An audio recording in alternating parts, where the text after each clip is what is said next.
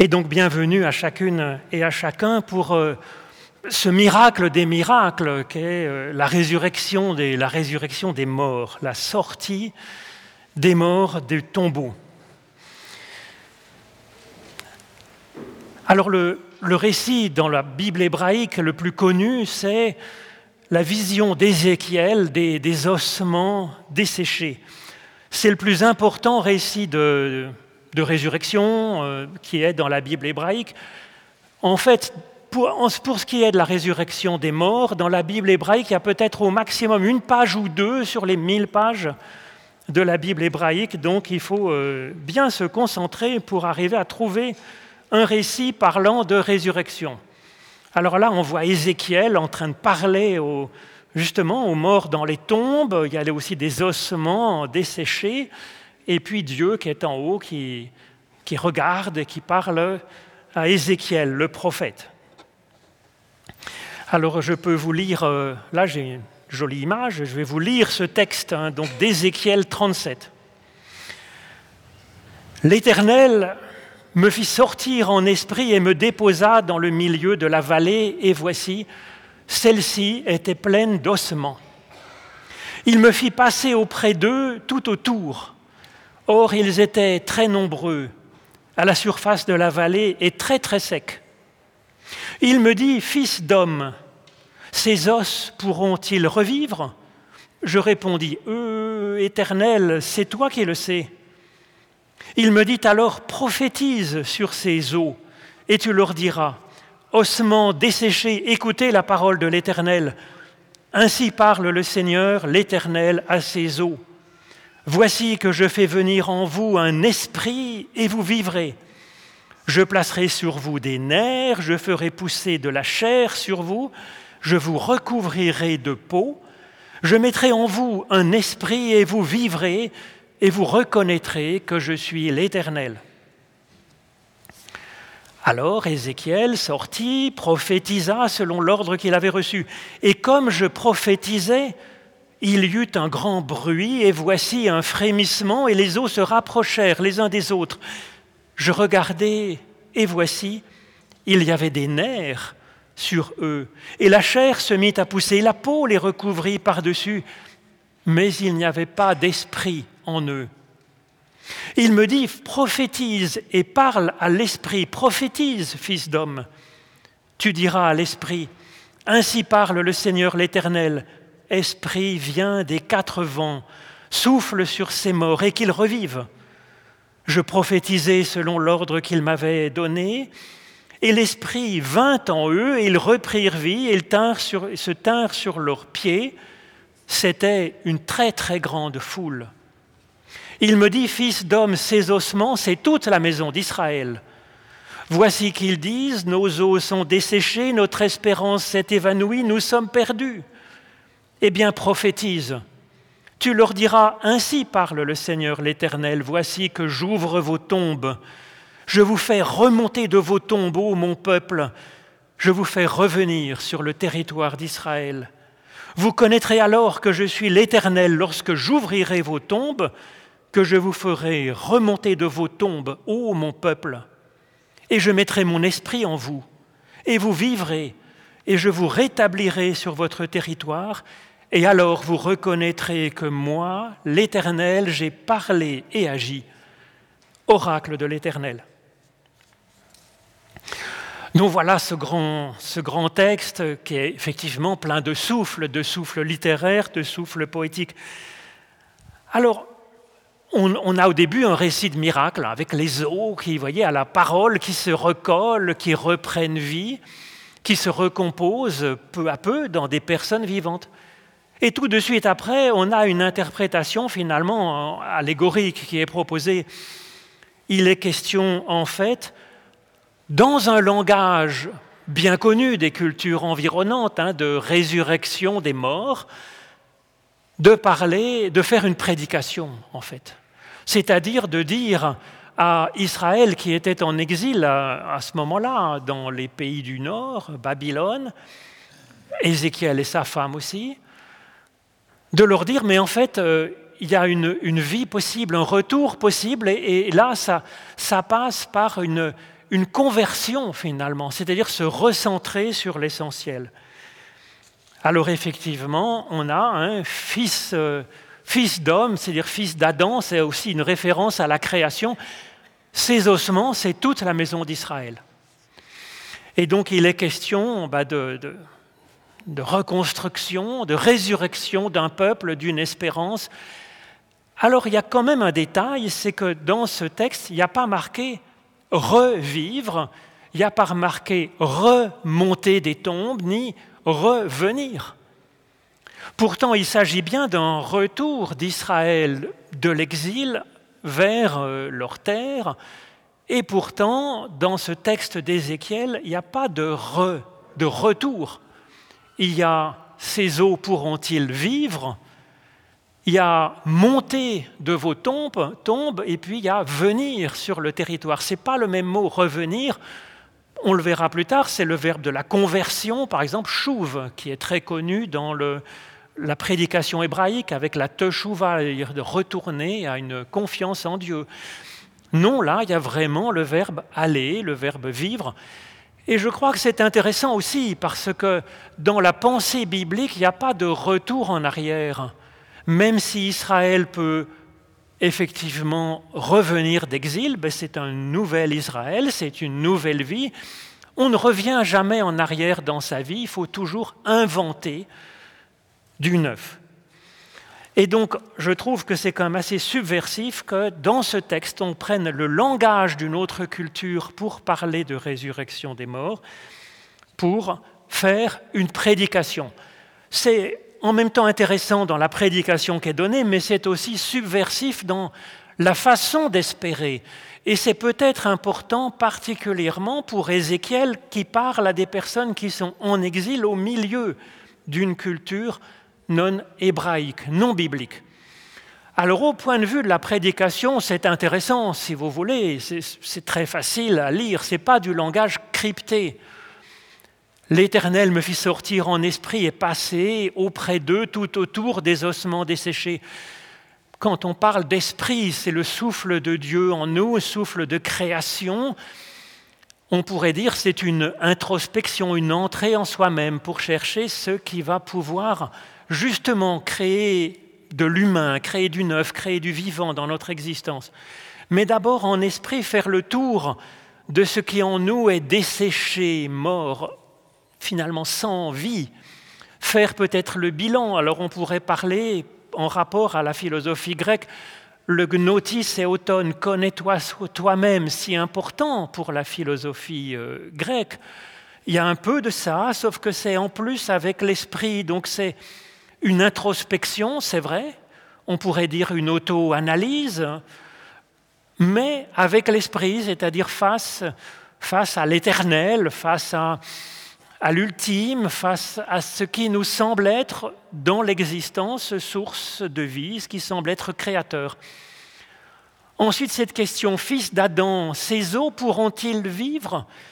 Donc c'est un questionnement, c'est s'ouvrir à l'impossible, s'ouvrir au miracle, s'ouvrir à des traversées inconnues. Voilà, faire vraiment une sorte de brainstorming, comme on dit en français, de ce qu'on pourrait espérer, ce qu'on pourrait euh, imaginer, même d'impossible, pour, pour euh, que la vie à nouveau existe dans notre être. Alors on pourrait lire ce genre de réflexion pour quelqu'un en dépression, pour un peuple désespéré, pour un temps de crise, bien sûr.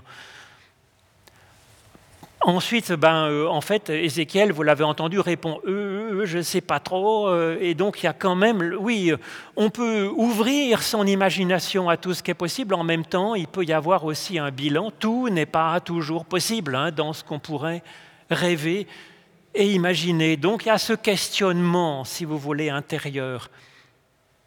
Ensuite, point 3, prophétise.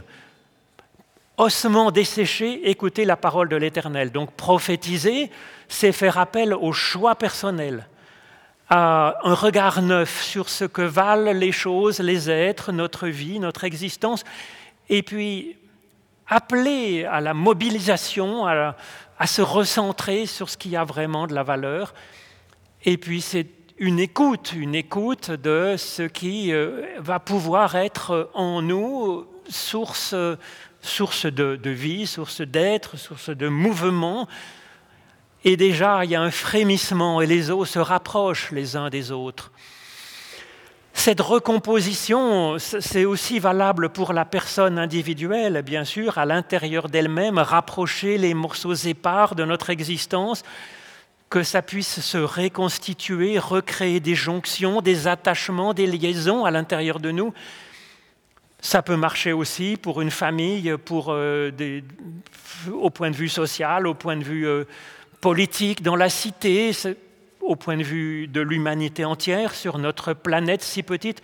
Enfin bref, on, voit bien de quoi ça peut parler pour, euh, pour nous, ce genre d'évocation poétique. Et le fait que ce soit exprimé comme ça poétiquement, avec un langage figuré, explicitement figuré, allégorique, s'apprête à l'appropriation personnelle pour notre propre existence en fonction de ce qui peut être éparpillé dans notre existence et ce qui peut être desséché.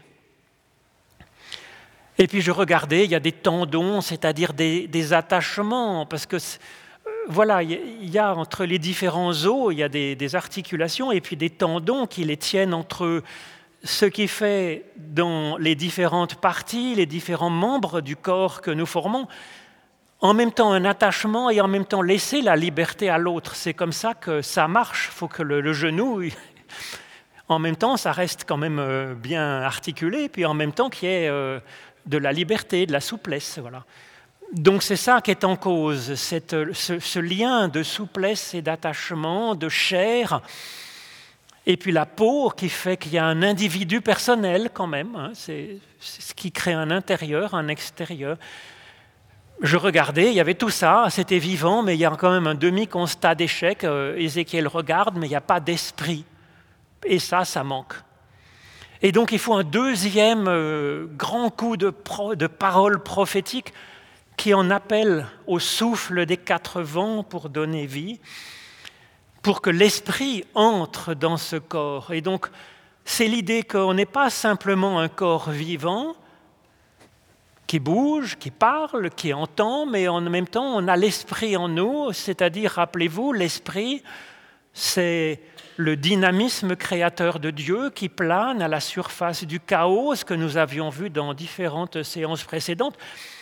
Donc c'est que la personne, la société, la famille, le couple, soit créateur, c'est-à-dire qu'il y a une dimension pas simplement euh, vivante, mais source de vie. C'est ça qui est en cause dans ce texte. Alors on voit bien que c'est une prédication, ce texte, présenté comme un miracle, c'est-à-dire ce n'est pas simplement un appel à mobiliser le plus fort de nos ressources, mais c'est aussi s'ouvrir à des ressources profondes, inconnues, et puis à Dieu pour, euh, pour les croyants, pour euh, vivre ce miracle intérieurement, personnellement ou dans notre corps social. Alors on a des images, ça c'est assez touchant parce que c'est une, une, synagogue donc euh, en, Syrie euh, au début du IIIe siècle avec ses fresques. Donc on voit euh, comme dans une bande dessinée finalement les différentes étapes hein, de, de, cette histoire d'Ézéchiel avec la main de Dieu, c'est-à-dire c'est une action créatrice de Dieu, la main, hein, si vous voulez, qui façonne, qui donne vie. D'abord, qui pose Ézéchiel en l'attrapant par les cheveux, puis qui euh, voilà, qui l'appelle, qui l'envoie. On voit les morceaux d'humain qui sont en vrac au pied, et puis on voit encore la main de Dieu deux fois qui, voilà, qui participe à reconstruire euh, le désordre, le chaos de l'existence. Ça, c'est de l'an 1000 dans euh, un manuscrit, hein, une Bible en latin avec euh, des, petits, euh, des petits, dessins. Alors là, on voit que plutôt que sur la main, c'est plutôt l'esprit qui est mis en avant. Vous voyez, il y a le souffle donné d'abord à Ézéchiel, puis ensuite il y a du souffle un peu partout, des mains au milieu, puis les quatre, le souffle des quatre vents, et même cinq, hein, qui sont à droite. Donc là, il y a vraiment une insistance sur le, le souffle, c'est-à-dire la présence créatrice de Dieu et puis l'idée de créativité personnelle. Alors cette, cette histoire de, de la vision d'Ézéchiel, ça a traversé la peinture. Vous en trouverez dans tous les grands musées du monde. Donc là, il y a hein, de Tobias Fent, il y a Ézéchiel avec des, tas de personnes qui ressuscitent avec des ossements qui restent. Alors, dans la Bible hébraïque, il y a aussi quelques autres récits. Je vous dis qu'il y a peut-être deux pages à peu près. Il y a deux récits avec euh, Élie, puis Élisée, qui est le double du prophète Élie finalement, qui ressuscite un enfant l'enfant d'une veuve. Alors, euh, c'est un retour, euh, un retour à la vie, mais finalement, c'est quand même plus de l'ordre d'une réanimation, c'est-à-dire que ces enfants, selon le récit, ils sont euh, réanimés, mais ils vont finir quand même par continuer leur vie, mais par mourir comme nous tous. Donc, ce n'est pas vraiment une résurrection c'est plutôt dans le chapitre des guérisons euh, que nous avons vu la dernière fois. C'est euh, une réanimation d'un enfant, sauf que bien entendu, ça peut vouloir dire quelque chose aussi, parce que quand on regarde ce qui est dit, Élie, Seigneur mon Dieu, que le souffle de cet enfant revienne en lui, là nous avons le verbe chouve, qui est le verbe de la conversion, c'est-à-dire on pourrait lire aussi bien que le souffle de cet enfant, que la dimension créatrice, vivante de cet enfant se convertisse en lui et que ça revienne dans le bon sens. Donc, on pourrait lire ça comme une, à ce moment-là, oui, quelque chose qui est de l'ordre d'une résurrection ou d'une guérison euh, spirituelle de l'enfant ou de sa mère. Donc, en tout cas, ça n'a rien à voir avec une résurrection. Si vous voulez, c'est plus une réanimation, une guérison. Alors, il y a quand même dans la Bible hébraïque des, des, textes qui parlent de la vie future. Fort peu, mais ça apparaît vers le deuxième siècle avant Jésus-Christ. Donc, c'est les textes vraiment les plus tardifs de la Bible hébraïque, avant une période où les livres ne sont plus tellement écrits en hébreu, mais en araméen ou en grec et donc qui ne seront pas incorporés finalement au canon de la Bible hébraïque, c'est-à-dire à la liste officielle des livres de la Bible hébraïque en hébreu. Ça apparaît dans le prophète Daniel plutôt comme un hommage aux héros et aux martyrs, parce qu'à l'époque c'était un peu difficile. Donc Daniel 12, Plusieurs de ceux qui dorment dans la poussière de la terre s'éveilleront, les uns pour la vie éternelle, les autres pour le rejet et la honte éternelle. Alors on reconnaît là, on va le voir un peu après, c'est quand même plutôt du langage qu'on verrait chez les Égyptiens, par exemple, avec euh, la, la résurrection des morts et puis un jugement euh, pour savoir si on prend la barque d'Osiris ou si on termine manger par les démons. Mais ailleurs, dans la Bible hébraïque, le salut, c'est plutôt une libération, plutôt de la paix, plutôt de la bénédiction, plutôt des bonnes récoltes et de la santé, une descendance, que dans l'espoir d'une vie future. Effectivement, on le voit par exemple dans le psaume 6, Éternel, délivre mon être, et puis il y a un petit chantage de la part du psalmiste en disant, mais si tu ne me, si me délivres pas maintenant, je vais mourir et puis une fois que je serai mort, c'est pas là que je pourrai chanter tes louanges et donc tu as tout à perdre à me laisser mourir maintenant parce qu'après euh, je ne pourrai pas chanter tes louanges. Ce qui fait que du temps de Jésus, donc en l'an, euh, dire dans le premier siècle, hein, parce que à cette époque-là, euh, il y a une discussion entre différents courants du judaïsme, savoir s'il y a ou non une vie après la mort.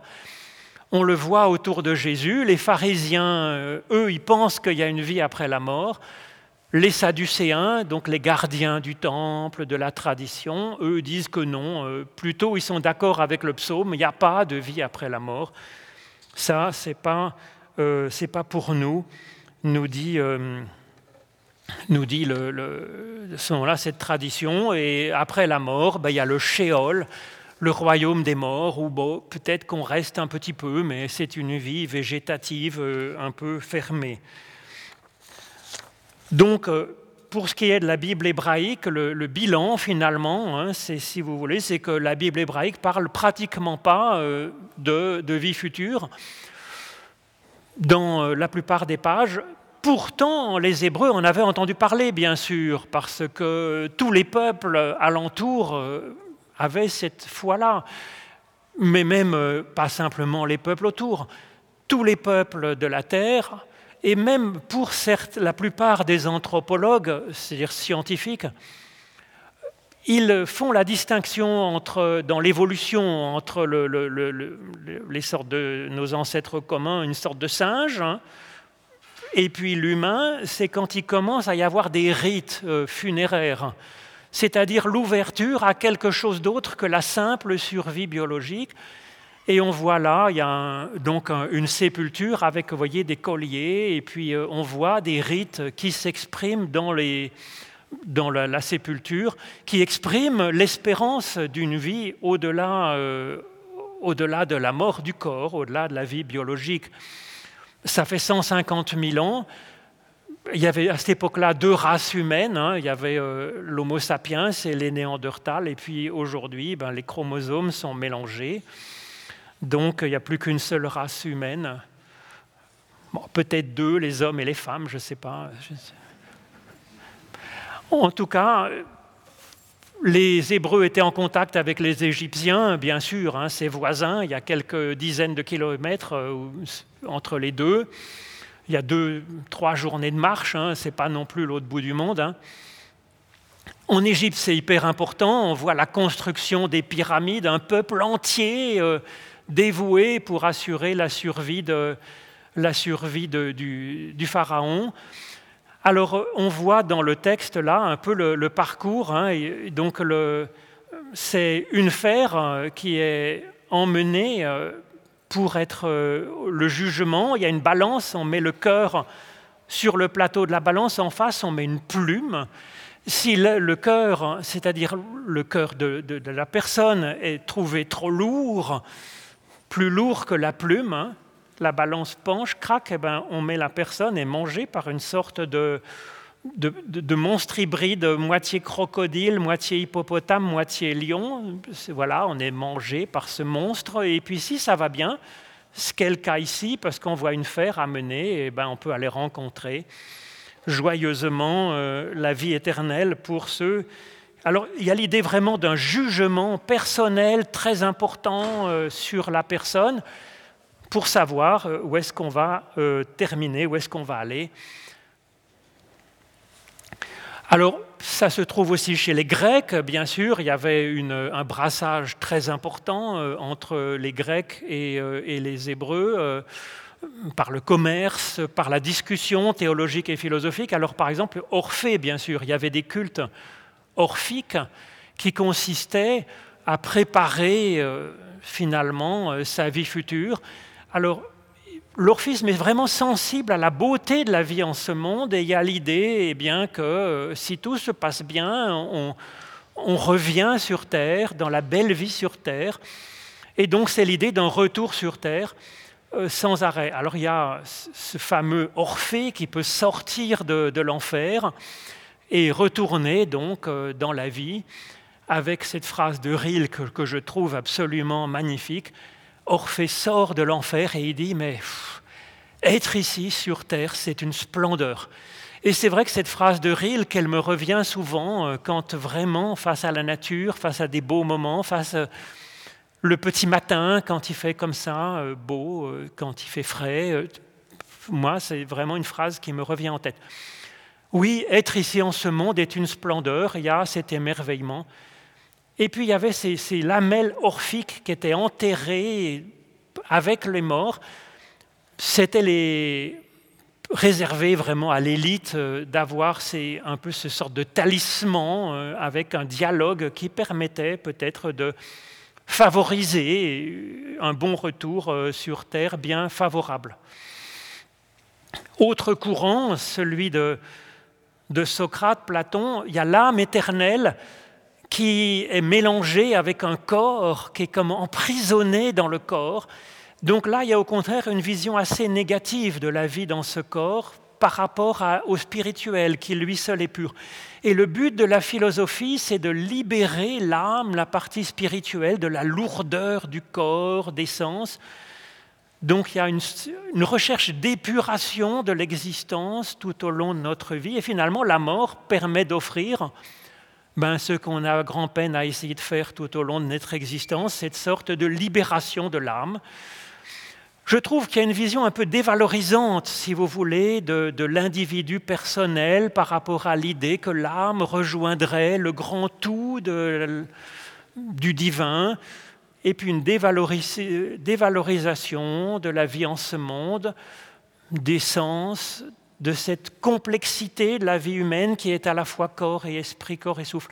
On retrouve un petit peu de cette conception de l'existence dans le bouddhisme où il faut euh, réduire finalement un peu la place de notre désir, de notre plaisir, pour privilégier euh, le spirituel et viser, après des réincarnations malheureuses pour le bouddhisme, arriver enfin à libérer l'âme euh, de la boue de ce monde.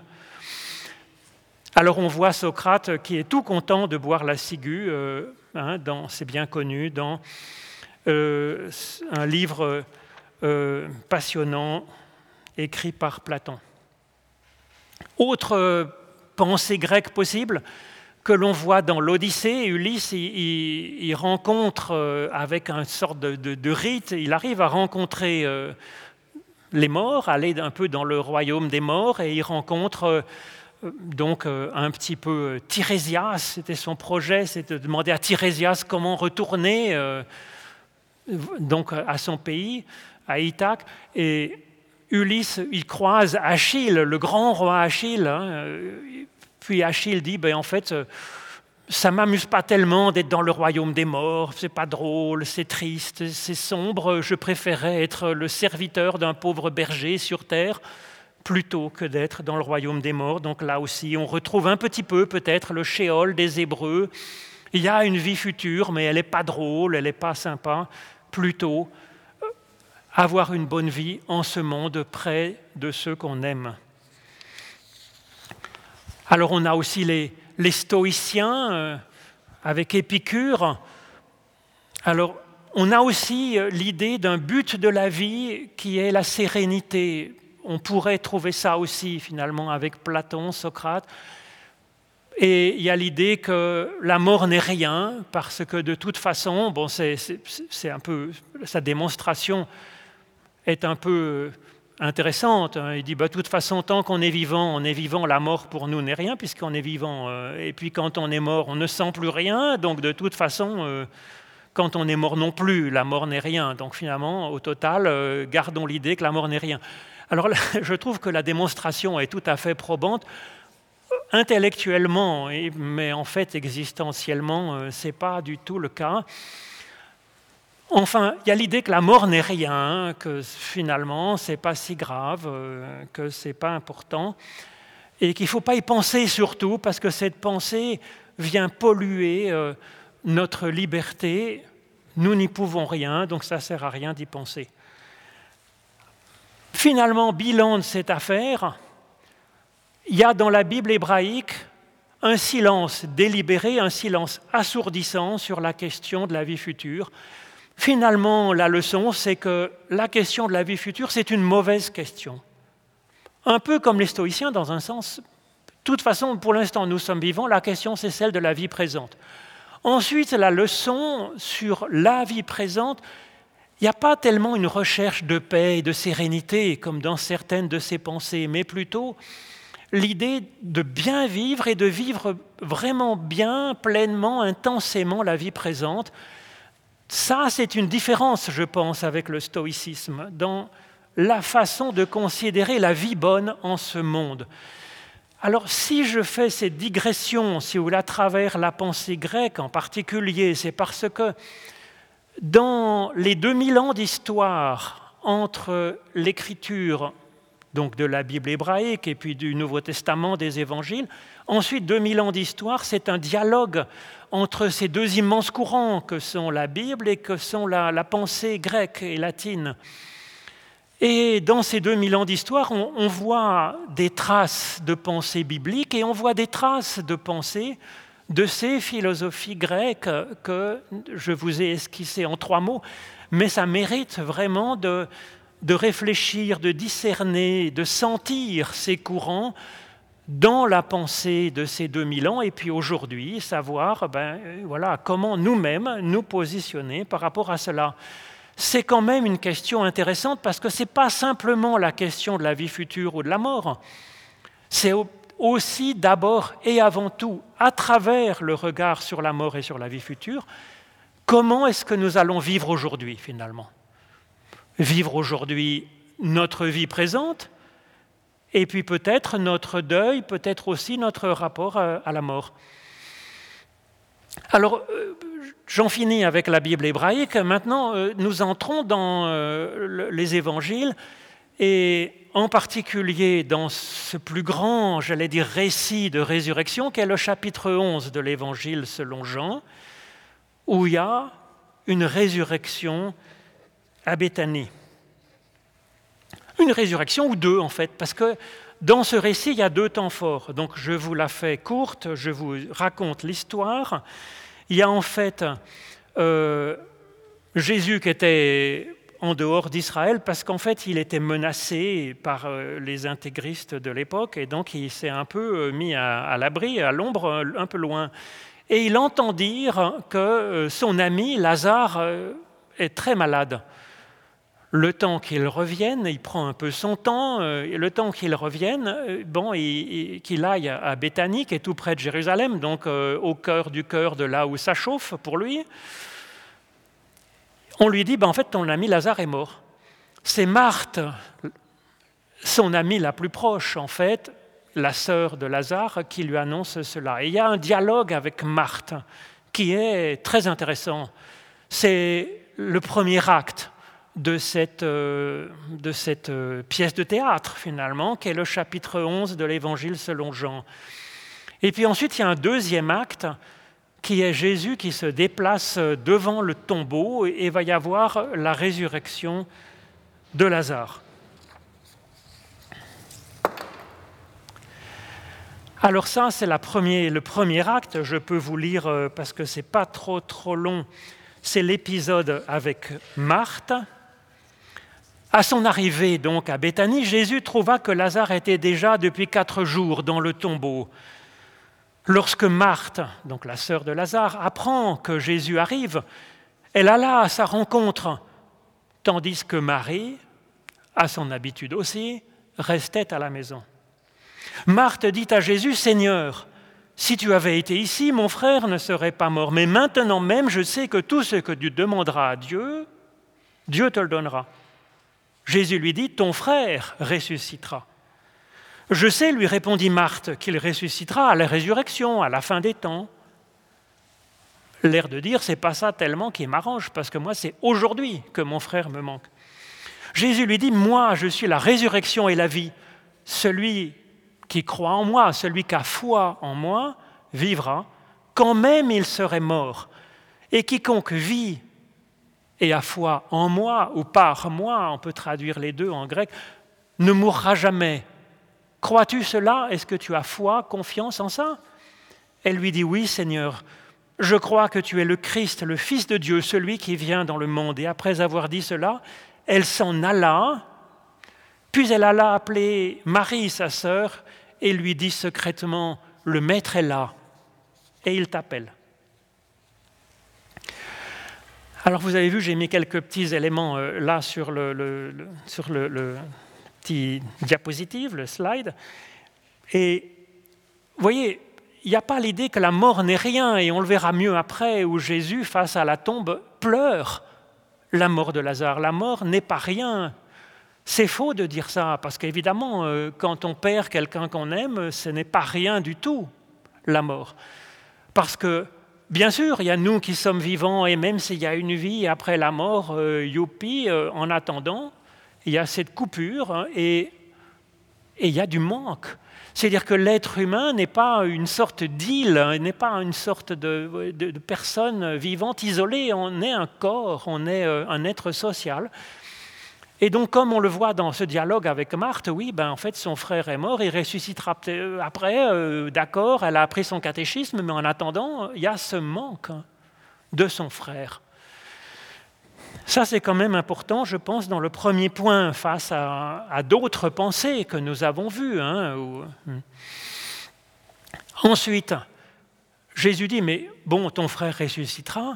C'est l'air de dire, si vous voulez, cette question-là, elle est réglée. Donc ne vous préoccupez pas de la vie future, c'est réglé, c'est bon.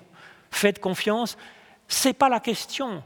La question, c'est bien de savoir hein, comment est-ce que aujourd'hui je peux vivre. Et pour vivre aujourd'hui, il faut ressusciter et vivre aujourd'hui. La résurrection, ce n'est pas pour le futur après la mort, c'est la résurrection à vivre maintenant par la foi. D'ailleurs, quand il parle je suis la résurrection et la vie, ce n'est pas le bios, c'est-à-dire la vie biologique dont il est question, cette résurrection-là c'est la Zoé, c'est-à-dire la vie spirituelle, c'est-à-dire c'est ce qui rend notre vie vivante, hein. ce qui rend notre vie pleine de dynamisme, de créativité, de personnalité. Ce n'est pas simplement une vie végétative. Hein. Et il y a l'idée que ce qui est la clé, si vous voulez, c'est d'arriver à vivre par la foi, c'est-à-dire à, vivre euh, pleinement dans cette euh, dynamique de, foi, c'est-à-dire de confiance. Alors qu'est-ce que ça peut vouloir dire, si vous voulez? On va le voir dans la suite. Il y a Marthe qui dit Oui, je le crois. Et qu'est-ce qu'elle fait à ce moment-là? Je crois que tu es le Fils de Dieu venant dans le monde, d'accord? Qu'est-ce qu'elle fait? Est-ce qu'elle reste en adoration euh, puisque la foi ou la croyance, ce serait ça, devant Jésus qui est euh, Dieu présent sur ses pattes? Pas du tout. Elle tourne le dos à Jésus, elle se détache et qu'est-ce qu'elle va faire? Elle va s'occuper de sa sœur qui, elle, est plantée dans sa maison, euh, dans son deuil, en train de pleurer. Donc on voit que cette foi dont parle Jésus, qui est source de résurrection et de vie, eh bien c'est de vivre en étant ressuscitant. Et que la résurrection, c'est ça, c'est être euh, dans un dynamisme pour aller vers l'autre et puis être source de vie pour l'autre finalement. Être ressuscité, c'est être ressuscitant. Et donc on voit que là, croire en Jésus, croire au Christ, croire au Fils de Dieu venant dans le monde, c'est être soi-même christique en fait. C'est ça qui est en cause dans la trame même de ce récit. Et quand elle appelle secrètement le maître ici, et il t'appelle, mais en fait, ce n'était pas marqué avant, c'est-à-dire que c'est la liberté et la créativité personnelle de Marthe qui l'a conduit à avoir cette attitude ressuscitante, à être christique pour sa sœur. Donc croire, c'est être inspiré par ce qu'il incarne, alors on le voit, si vous voulez, dans euh, le chrisme qui est très présent dans les catacombes de Rome, c'est-à-dire c'est des, tombes en fait euh, qui étaient souterraines, comme ça se faisait à l'époque, et on voit dans les signes qui sont marqués euh, ce en quoi ils croient, comment est-ce que peut fonctionner dans leur être leur espérance et leur foi chrétienne. Et donc, il y a le X et le P qui sont les deux premières lettres en fait du mot Christ. C'est le qui, le CH, c'est le X, c'est le, grand X, c'est un CH majuscule, et le P, c'est le R de Christ. Et il y a un alpha, un oméga, on mettrait nous aujourd'hui un A et un Z, c'est la première et la dernière lettre de l'alphabet. Ça veut dire que Christ est commencement d'une vie nouvelle, et oméga, c'est la finalité, c'est pas. Euh, ça veut dire c'est l'objectif d'un développement, d'une croissance. Et ce qui est intéressant, je trouve, c'est que ça, c'est comme ça dans les trois, quatre premiers siècles. Christ est source de naissance et donne une finalité euh, philosophique, existentielle, spirituelle à mon développement, à mon cheminement d'être. Ensuite, à partir de la fin du 4e siècle, 5e siècle, on a, par exemple, dans l'image qu'on a en bas à droite, on a le Christ, il n'y a plus de alpha et d'oméga, il est debout sur la croix, donc c'est le Christ dans l'événement de sa crucifixion, du don de sa vie euh, pour euh, témoigner de, sa foi, dans l'événement même de Jésus-Christ sur la croix, c'est là que se joue le salut.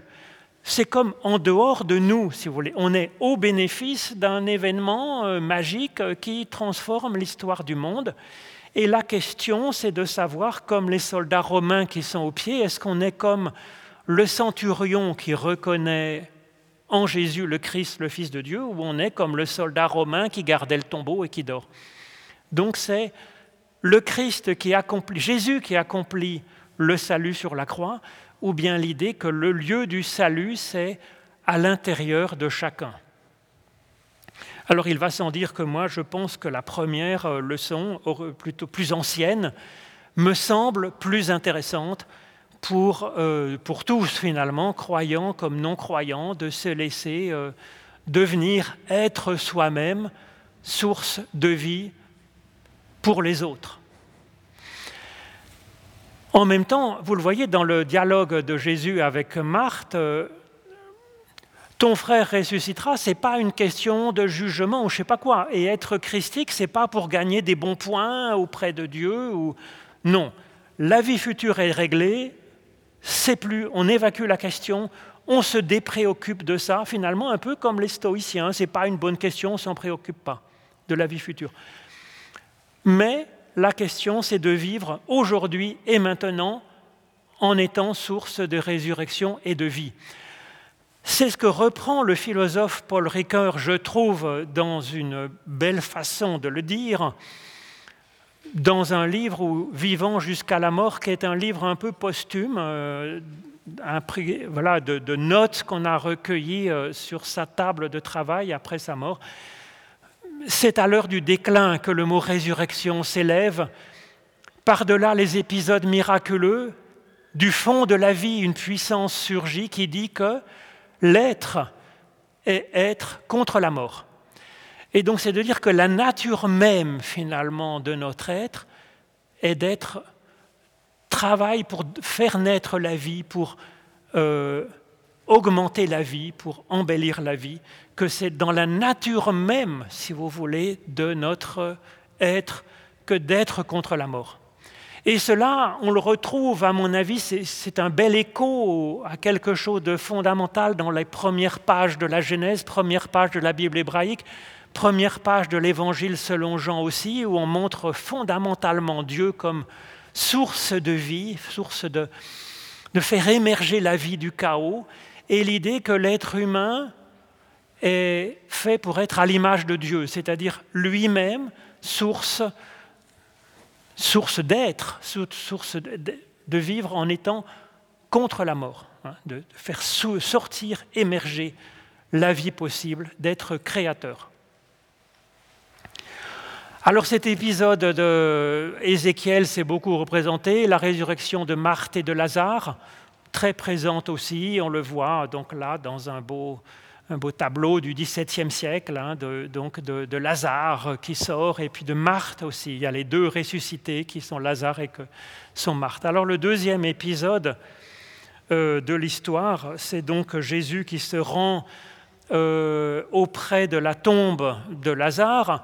Et qui Jésus face à ce tombeau euh, de son ami mort, c'est le verset le plus court de la Bible, il fait juste deux mots.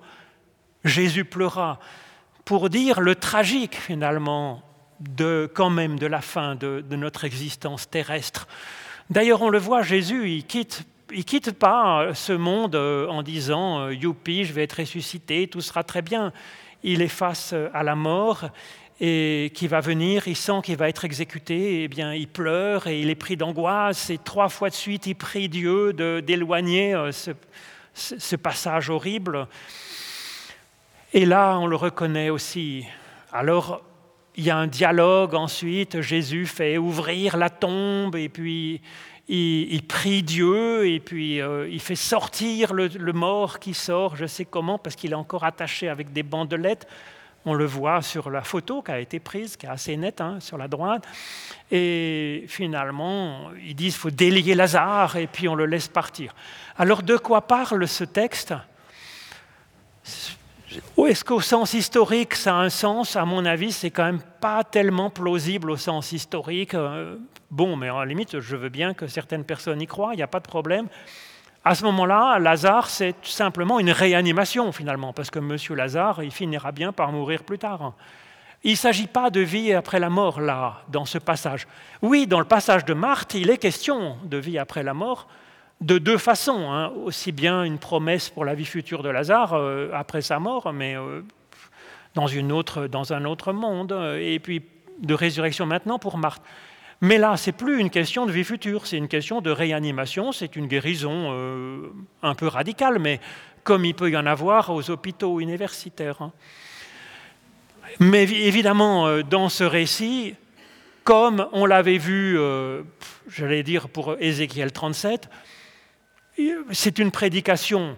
Et c'est une prédication, à mon avis, qui détaille un petit peu la résurrection de Marthe dont on parlait au niveau existentiel et spirituel, surtout quand on sait qu'en hébreu, bon, les lecteurs de l'évangile selon Jean, euh, pour beaucoup, euh, pouvaient comprendre cela.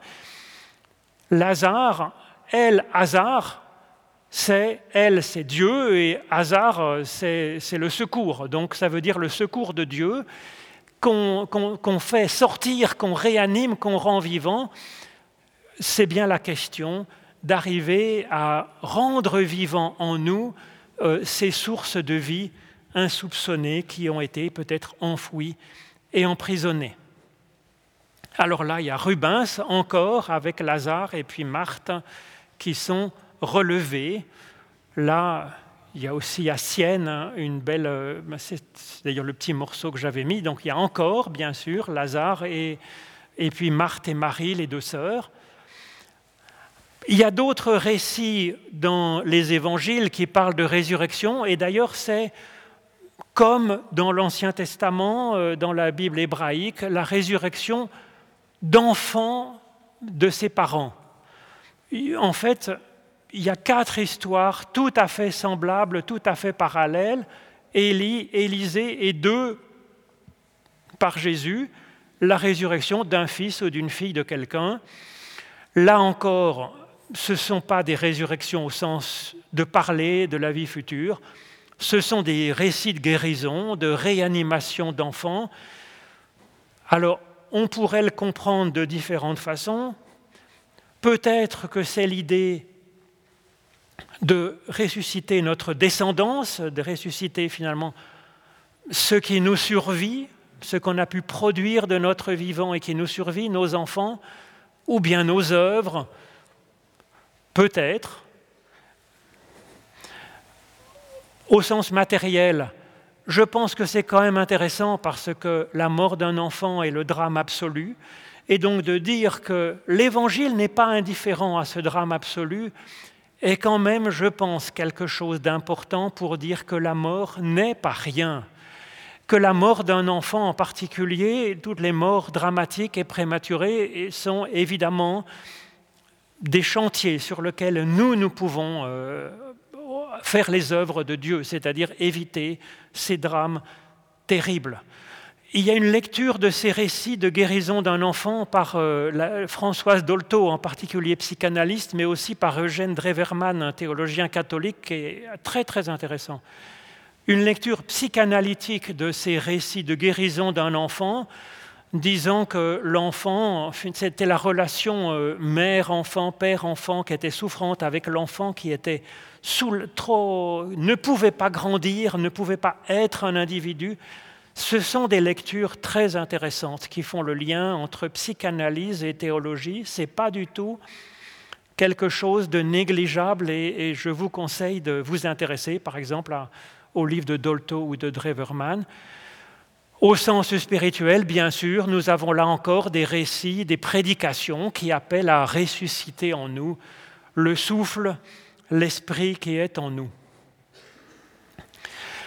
Alors ensuite, le miracle des miracles, bien sûr, c'est la résurrection du Christ. Hein. De quoi est-ce que parlent les récits de résurrection du Christ qui sont dans les quatre évangiles? Donc c'est incontournable. Est-ce que c'est la réanimation temporaire d'un cadavre de Jésus comme un artiste particulièrement apprécié et applaudi ressort des coulisses pour faire un coucou, encore une pièce ou deux et puis repart? Je pense que ce n'est pas une lecture très intéressante de ces textes ce serait anecdotique, tant mieux pour les personnes qui auraient été témoins de Jésus qui revient pour quelques journées, 40 jours, dit la tradition, ce serait anecdotique. Ça ne nous parlerait pas particulièrement, si vous voulez, ni de la vie après la mort, ni du sens même de la vie présente. Ce serait là encore une réanimation temporaire. Par contre, ce que l'on remarque, c'est qu'en réalité, dans ces récits de l'Évangile, on ne nous parle pas de la résurrection de Jésus. On ne voit jamais Jésus ressuscité. On nous voit, on nous raconte des personnes qui sont, comme Marthe, ressuscitées au cours de leur itinéraire de vie par euh, le contact avec euh, Jésus ou le Christ. Comment On ne sait pas. En en os ou spirituellement, on ne sait pas. Chacun peut se faire sa propre opinion. En tout cas, ce qu'on remarque, c'est qu'une personne en contact avec le ressuscité, est mise en route et devient ressuscitante, comme on l'a déjà vu pour Marthe, et c'est systématique dans les récits de résurrection des évangiles ou euh, des actes des apôtres, des épîtres, comme on le voit par exemple pour Marie-Madeleine, c'est elle qui invente, comme euh, au sens où un archéologue invente une finalement une découverte archéologique, elle a une démarche de mémoire vers le Christ, puisque le mot aller vers le tombeau, c'est aller vers le mémorial, aller vers une démarche de mémoire. Une démarche mystique, une rencontre avec un ange, toujours dans la Bible, un ange, c'est une expérience spirituelle de prière, d'introspection, de spiritualité. Il y a aussi un questionnement, pourquoi pleures-tu Sur quoi pleures-tu quand tu pleures sur la mort du Christ Sur ton espérance Sur l'affection qu'elle avait pour cet homme? Il y a plusieurs retournements avec là encore des mots techniques en grec pour parler de la résurrection, euh, enfin de la conversion et puis de la résurrection aussi quand elle se lève. Elle s'entend appeler par son nom Marie, et puis elle est envoyée, comme je vous dis, envoyée vers les autres, annoncer la résurrection. Elle est faite apôtre des apôtres. Et puis il y a l'idée aussi du, hein, bien connu en français dans le texte, noli me tangere, ne m'agrippe pas, cesse de m'agripper. Et là encore, il faut se détacher de Jésus, détacher du Christ pour se tourner vers les autres, pour être source de résurrection pour les autres. Alors ce récit, alors là on a une magnifique, il euh, faudrait absolument qu'on aille voir ça une fois, je crois, ces statues incroyables du XVe siècle qui représentent la résurrection. On voit derrière un des apôtres qui est dubitatif et Marie-Madeleine dans un mouvement extrêmement vivant euh, qui se précipite vers la tombe de Jésus. Alors un autre exemple de côté donc un peu j'allais dire, symbolique, c'est que on nous dit Thomas, c'est juste le chapitre d'après dans l'Évangile selon Jean, il dit, c'est bien connu, Thomas qui doute, si je ne vois dans ses mains la marque des clous, si je ne mets mon doigt dans la marque des clous, je ne croirai pas. Alors, les gens à l'époque de Jean, ils savaient très bien comment on crucifie les gens on ne crucifie pas en mettant un clou dans la main, parce que il n'y a que de la peau là, en fait, entre les doigts. Ça ne peut pas tenir. Hein. Donc les gens étaient crucifiés dans le poignet. Ils le savaient très bien. Donc pourquoi est-ce qu'on dit qu'il y a des clous dans les mains et qu'il faut qu'il mette son doigt dans la main du Christ? Alors tous les tableaux euh, anciens, on représente le clou dans la main, bien sûr, alors que dans le film moderne, à droite, ils ont bien rétabli la vérité historique de mettre le clou dans le poignet. Là, ça peut tenir, ça peut retenir le poids du corps. ben, C'est symbolique, c'est-à-dire mettre le doigt dans la main du Christ, c'est mettre sa main dans sa main, c'est poursuivre son œuvre, c'est être dans cette dynamique. On retrouve là encore, si vous voulez, un sens plus symbolique que matériel de ce récit de résurrection. Alors il y a un récit dans l'Évangile selon Matthieu absolument fantastique où on voit euh, au moment de la mort du Christ les, les tombeaux qui s'ouvrent, les morts qui montent et puis qui sont vus à Jérusalem lors de la résurrection. Donc ça c'est un remake finalement d'Ézéchiel 37 qui est rendu là encore vivant au moment de la mort du Christ. C'est pour dire que la mort et la résurrection du Christ est faite pour refaire aussi une humanité vivante. Autre récit de résurrection, de l'apparition du Christ ressuscité qui ressuscite quelqu'un, c'est Paul qui le raconte à trois exemplaires dans le Nouveau Testament, dans les actes, dans les épîtres. C'est un dialogue avec le Christ ressuscité. Et là encore, c'est un questionnement philosophique et théologique. Hein. Pourquoi me persécutes-tu? Pourquoi pleures-tu de Marie-Madeleine? Qui es-tu Seigneur? Un questionnement sur euh, qui est Dieu, qui est le Christ. Un questionnement à lire en hébreu, je suis Jésus que tu persécutes, qui peut se traduire aussi, je suis le salut de l'Éternel que tu recherches. Il y a un questionnement philosophique et théologique, sauf que s'ajoute là une expérience mystique et spirituelle.